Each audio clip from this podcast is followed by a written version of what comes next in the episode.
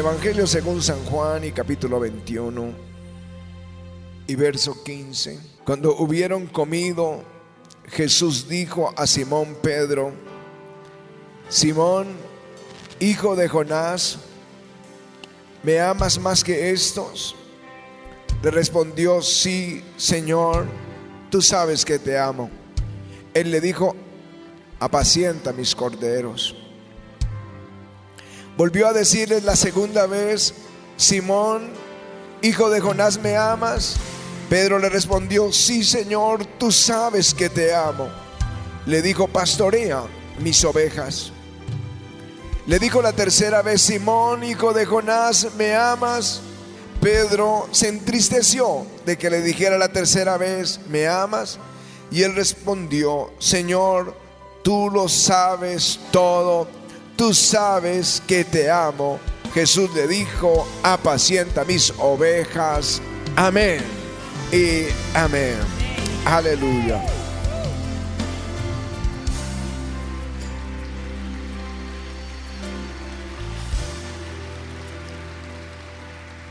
Hace unos días estaba orando temprano en la mañana pero yo sentía una atmósfera, afuera estaba pues el cielo despejado, apenas amaneciendo, pero sentía en mi espíritu una frescura que venía del Señor. La frescura que uno siente en Bogotá, por lo menos cuando uno sale temprano, temprano en la mañana, antes de que el sol caliente, esa, esa frescura de la mañana. Pero yo estaba en mi estudio, no estaba teniendo frío, nada, ni, sintiendo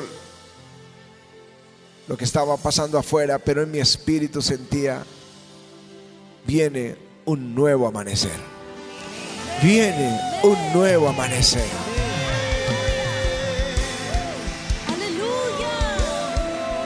En medio de estas tormentas, y aunque llueva esta tarde, tú puedes decirlo, viene un nuevo amanecer viene un nuevo amanecer.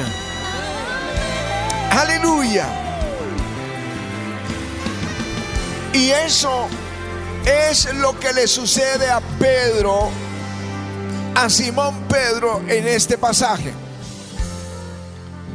No sé si conocen la historia, pero Simón Pedro al final había negado al Señor y luego Jesús aparece entre los doce le habla a los doce, pero no particularmente a Pedro. Y, los, y les dijo, nos vemos en Galilea. Así que Pedro llegó y los discípulos a Galilea.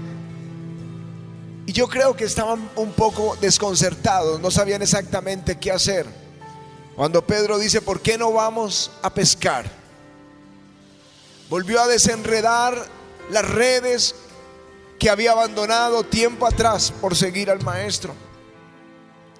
Volvió a sacar su barca vieja y se fueron siete discípulos toda la noche, toda la noche y no pescaron nada. Pero en el amanecer, cuando apenas comienza a amanecer en medio de las neblina de la mañana, a la orilla, la silueta de un hombre. Y de allí saliendo una voz que dice, hijitos, ¿tenéis algo de comer? Ellos dijeron, no, hemos pescado toda la noche y no hemos sacado nada. Y él le dijo, lancen la red a la derecha y van a hallar. Y ellos la lanzaron. Y la sorpresa es que la red en un instante tenía 153 peces. Ese era un nuevo amanecer. Una noche de preguntas. Una noche de muchos interrogantes. Una noche para Pedro en cierta forma de vergüenza. Pero en el amanecer la silueta del que estaba ahí no era cualquiera. Se veía entre la neblina era el Hijo de Dios. Juan dijo, es el Señor, Es un nuevo amanecer. Es un nuevo amanecer.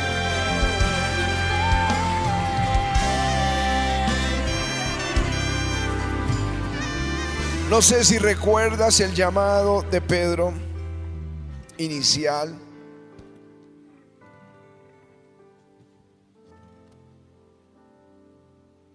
Jesús estaba al comienzo de su ministerio predicando en Galilea. La multitud se agolpaba y él quería predicar. Y encontró a los pescadores que estaban lavando sus redes. Y Pedro se acercó a Simón Pedro y le dijo, le pidió prestada la barca. Pedro se la prestó y le pidió que se alejara un poco de la orilla. Y de allí comenzó Jesús a enseñar. Pedro estaba en la barca. Jesús estaba en su barca predicando. Y cuando termina el sermón, le dice, boga mar adentro y echa la red. Pedro era el pescador, Jesús era el predicador. Pero él dijo, en tu palabra echaré la red. Y cuando la echa, eran tantos los peces que tuvieron que llamar las barcas amigas y literalmente se hundían. Pedro en toda su vida no había visto algo como eso. Jamás oyó a los antiguos pescadores algo como eso. Y la gloria de Dios estaba en esa barca. Y él cae postrado y dice, apártate de mí, soy un pecador. Y Jesús le dijo, no temas, Pedro, desde hoy serás un pescador de hombres. Aleluya. Aleluya.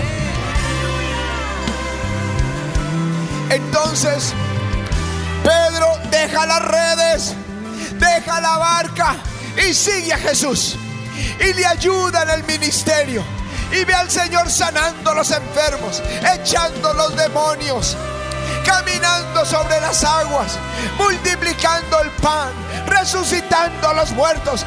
Él ve la gloria y camina con el Hijo de la Gloria. Pero el día en que Jesús fue apresado, Pedro salió corriendo y lo negó. Pero singularmente el milagro del llamamiento fue una multiplicación, una pesca milagrosa. Y ahora al final del ministerio del Señor, Pedro no tenía ni idea cuando hay esa pesca milagrosa y reconoce que es al Señor. Lo que quiero decirles esta mañana es que Jesús nunca lo relegó de su llamamiento. Quizá Pedro estaba avergonzado y decía, el Señor ya no me va a usar. El Señor ya no quiere nada conmigo. Y yo quiero decirle a alguien que está escondido en estas sillas, Dios no te ha relegado de su llamamiento. Dios todavía te quiere en el servicio. Él todavía te llama para que le sigas.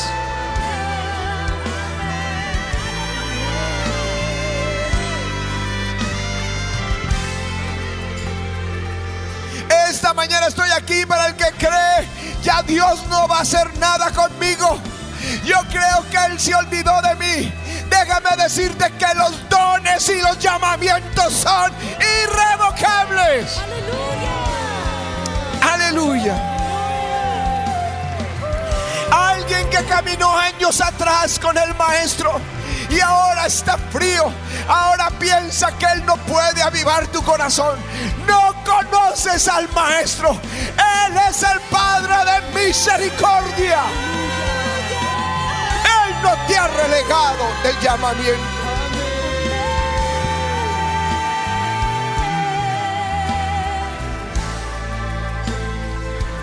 Algo similar tuvo que vivir Moisés.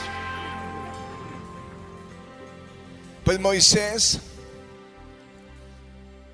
había sido un general egipcio, pero su cuna era Israel. Y a los 40 años él sale a conocer su pueblo y pretendiendo defenderlo, mató a un egipcio Y Faraón ordenó matar a Moisés y tuvo que huir al desierto y vivir en la tierra de Madián. Y crecer eh, y pasar los años ahí. 40 años, ya era un anciano.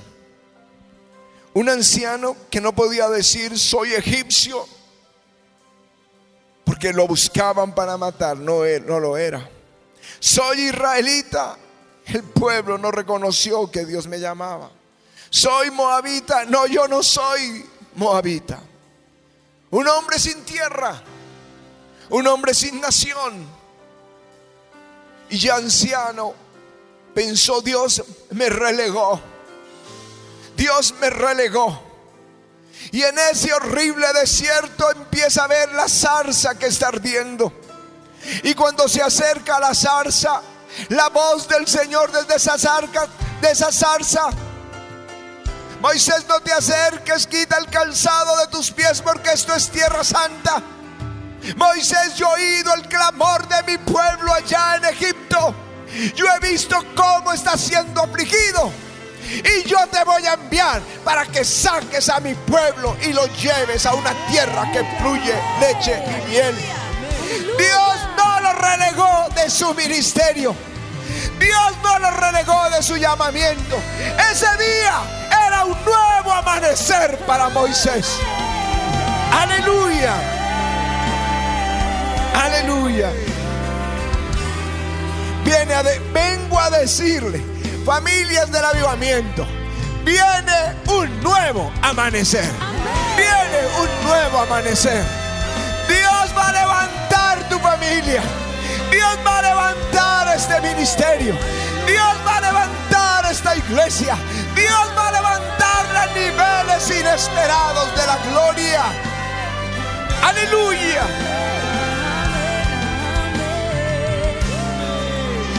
Su nuevo amanecer. Yo no sé si les conté, eh, Walter me contó un sueño, ¿se los conté? El, miércoles que vine aquí al, al devocional, me dijo que uno de los viernes, en que la unción era muy fuerte, que salimos ministrados, él se fue llorando, llorando todo el tiempo en casa. Esa noche soñó o tuvo una visión nocturna y vio una cometa, esas cometas que uno eleva especialmente aquí en, agosto, con los colores del avivamiento. Él sabía que era el avivamiento. Pero vio que la cometa, la cuerda, estaba haciendo una curva. Dijo, para los que saben de cometas, eso no es tan bueno. Estaba haciendo una curva así y empezó como a caer y a caer. Y él dijo, va a caer va a caer. Y de pronto oyó una voz fuerte a sus espaldas que le dijo, no va a caer. Y se volteó y ese lugar estaba lleno de gloria. Y Jesús tenía la cuerda de la cometa.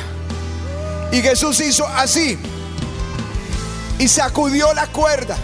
La cuerda le dijo, representan gente que le hace carga al ministerio. Pero lo voy a sacudir. Porque yo voy a levantar ese avivamiento yo voy a levantar. Y hoy vine a decirles, viene un nuevo amanecer. Viene un nuevo amanecer. Aleluya.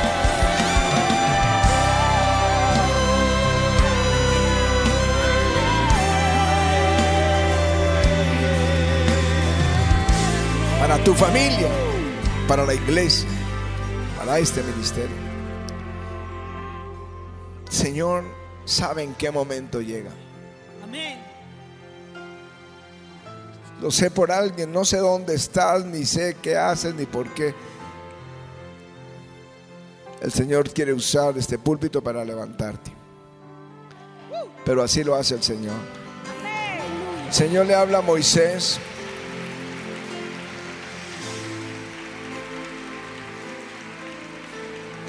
Y le dice a Moisés y al pueblo de Israel, este mes, este mes, este mes será el principio de los meses para vosotros. Será este el primero de los meses del año. Hablad a toda la congregación de Israel. Este mes, di conmigo, este mes. Este, este mes. Aleluya.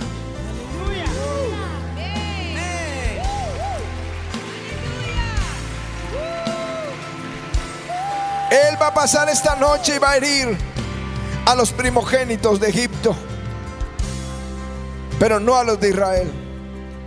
Y les digo este mes, cuando él dijo eso, habían pasado 430 años esperándolo. 430 años cuando entraron a Egipto. Estaban bajo la cobertura de Josué por 80 años. Porque a los 30 Josué, José, perdón, fue puesto como gobernador de Egipto y murió a los 110. Esos 80 estaban tranquilos, estaban protegidos, pero murió José y ahora era un pueblo extraño y por último un pueblo esclavo. Y el Señor dice, este mes, 430 años después, mes. Preparen un cordero. El día 14 lo van a ofrecer. Esa noche será la Pascua. Esa noche será tu liberación. Aleluya. Aleluya. Esa noche salieron con el oro de Egipto. Esa noche rompieron las cadenas. Y cuando salieron, era un nuevo amanecer. Aleluya.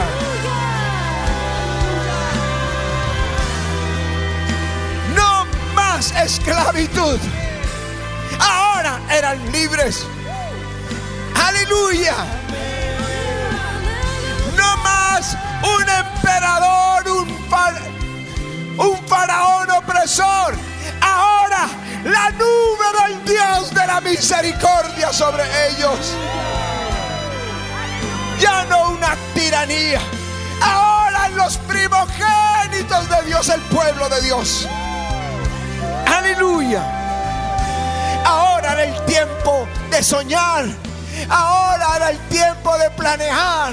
Ahora se podía creer de cosas gloriosas. Porque era un nuevo amanecer.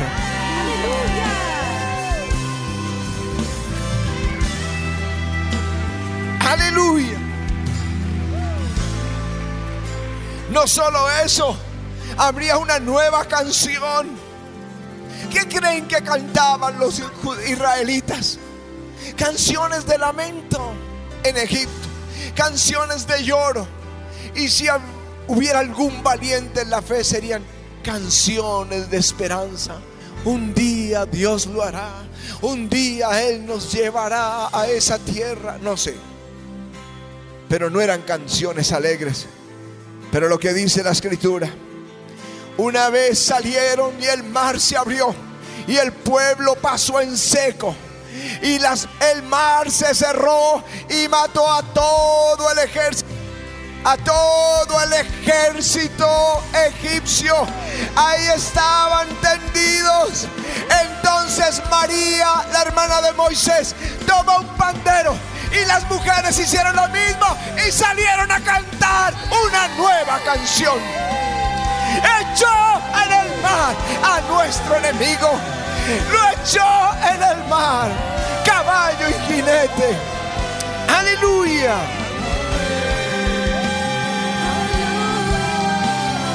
Dios se ha engrandecido.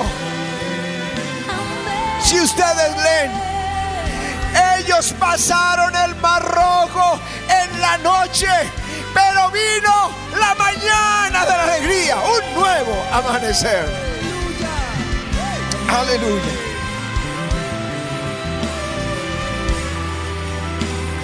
Voy a darte un par de ejemplos más.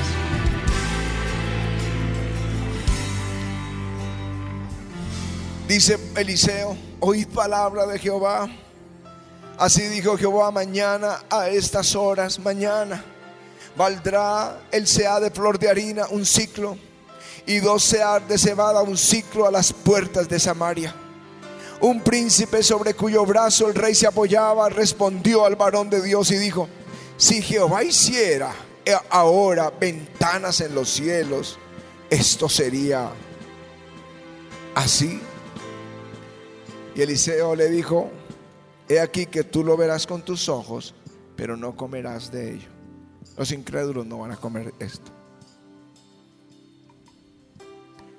¿En qué circunstancias dijo esto Moisés, eh, Eliseo? Los sirios habían rodeado la nación, la ciudad.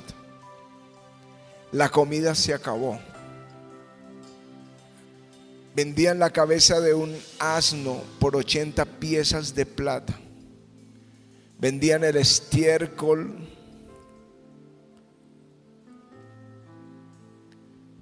de las palomas por cinco piezas de plata.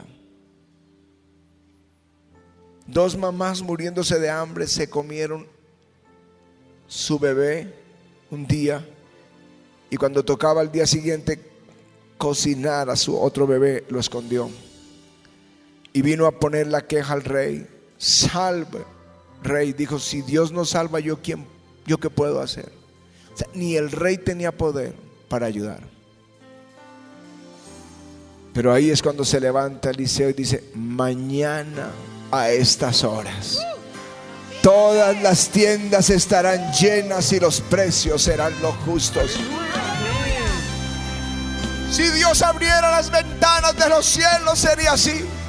Bueno, al otro día era un nuevo amanecer.